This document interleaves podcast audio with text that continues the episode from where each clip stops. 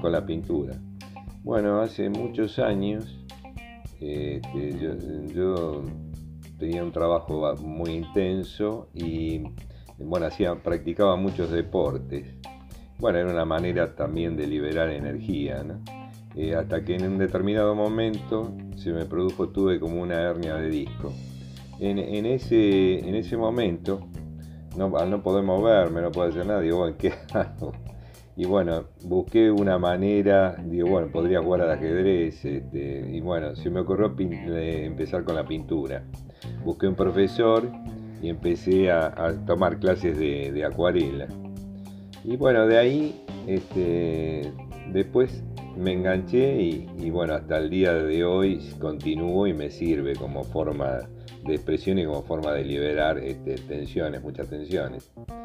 Y este, y, bueno, ya son eh, desde el 96 hasta ahora casi 24 años, ¿no? que, así con Interreg, ¿no? pero bueno, en momentos eh, complicados siempre me ayudó. Aparte, por supuesto, una, una buena terapia, pero este, este, en todos los casos siempre ha sido una importante ayuda. Creo en realidad que todas las artes, este, no solo la pintura, sino por ahí la música, este, la escritura, eh, sirven para que el ser humano pueda canalizar lo más profundo las cosas más este, intensas que transcurren por dentro, ¿no? Y poder, eh, poder sacarlas, mostrarlas y por ahí concretarlas y encerrarlas en un espacio, ¿no? Todo eso que va girando como una ansiedad, como algo que lo, va revolucionando internamente, uno lo puede llegar a colocar y poner en un lugar afuera y circunscribirlo y por otro lado mostrarlo. Y a mostrarlo eh, es, muy probable que se alivie su problema o su situación interna. Este, bueno, creo que es muy importante, ¿no? Este, aunque uno no hace falta hacerlo muy bien que digamos, sino poder este, en, ese espacio este, volcar todo, eso que lo está perturbando internamente, ¿no? En realidad em, o, lo está emocionando, lo está moviendo, ¿no? yo creo que la ansiedad se va moviendo dentro del ser humano y es como que a veces uno no detecta qué es justamente lo que le pasa, pero al poder volcarlo afuera es un paso muy importante em, para, aliviar su, carga. ¿no? Y es más, creo que muchos este, autores, muchos este, em, eh, músicos, muchos han podido este, sobrevivir gracias a, su arte. ¿no? bueno, Ahora le voy a contar, por ejemplo, le voy a pasar una historia. Esto es de Oscar Wilde y lo saqué de una algo que ha combinado ahí con una, música. Lo, pueden buscar en YouTube, en el retrato de Dorian Day y, este, Dorian Gray y, la, con música irlandesa. Bueno, habla algo del artista. Acá les, les voy a comentar esto que él escribió que me parece muy oportuno, ¿no? Y dice de esta manera. El artista es creador de belleza. Revelar el arte y ocultar al artista la meta del arte. El crítico es quien puede traducir de manera distinta o, con nuevos materiales su impresión de la belleza. La forma más elevada de la crítica y también la más rastrera es una modalidad de autobiografía.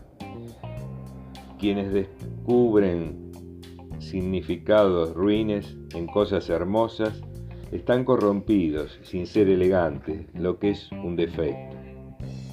Quienes encuentran significados bellos en cosas hermosas son espíritus cultivados. Para ellos hay esperanza, son los elegidos.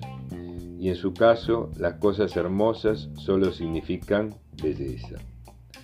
No existen libros morales o inmorales. Los libros están bien o mal escritos. Eso es todo.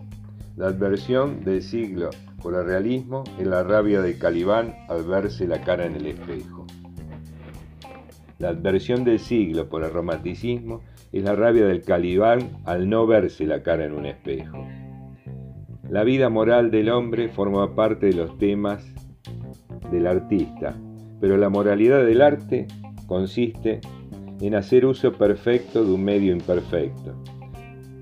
Ningún artista desea probar nada, incluso las cosas que son verdad se pueden probar. El artista no tiene preferencias morales. Una preferencia moral en un artista es un imperdonable amaneramiento de estilo. Ningún artista es morboso. El artista está capacitado para expresarlo todo. Pensamiento y lenguaje son para el artista los instrumentos de su arte. El vicio y la virtud son los materiales del artista. Desde el punto de vista de la forma, el modelo de todas las artes es el arte del músico. Desde el punto de vista del sentimiento, el modelo es el talento del actor. Todo arte es a la vez superficie y símbolo. Quienes profundizan sin contentarse con la superficie se exponen a las consecuencias bueno, esto voy a hacer un paréntesis en este caso. ¿Qué quiere decir eso? Que, el que quiere profundizar y que va a lo más interno puede provocar este, en los demás una, una crítica muy fuerte, una, hasta a veces rechazo, porque por ahí la gente a veces le gusta sobrevolar por la superficie y no internarse. ¿no? Bueno, continúo. Quienes penetran en el símbolo se exponen a las consecuencias. Lo que en realidad refleja el arte es al espectador y no a la vida. La diversidad de opiniones sobre una obra de arte muestra que esa obra es nueva, completa y que está viva. Bueno, acá hago también un paréntesis, que quiere decir que cada uno ve en, la obra, se ve algo de sí mismo. Cada uno que mira una obra. Cuando los críticos disienten, continuó, el artista está de acuerdo consigo mismo.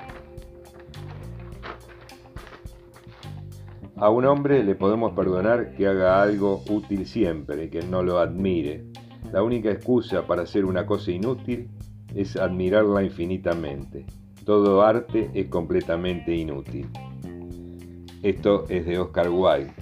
Y bueno, este, yo diría que es tal vez inútil, pero al contrario, por, em, eh, paradojalmente para uno le sirve para em, poder este, transitar la vida de una manera muy especial.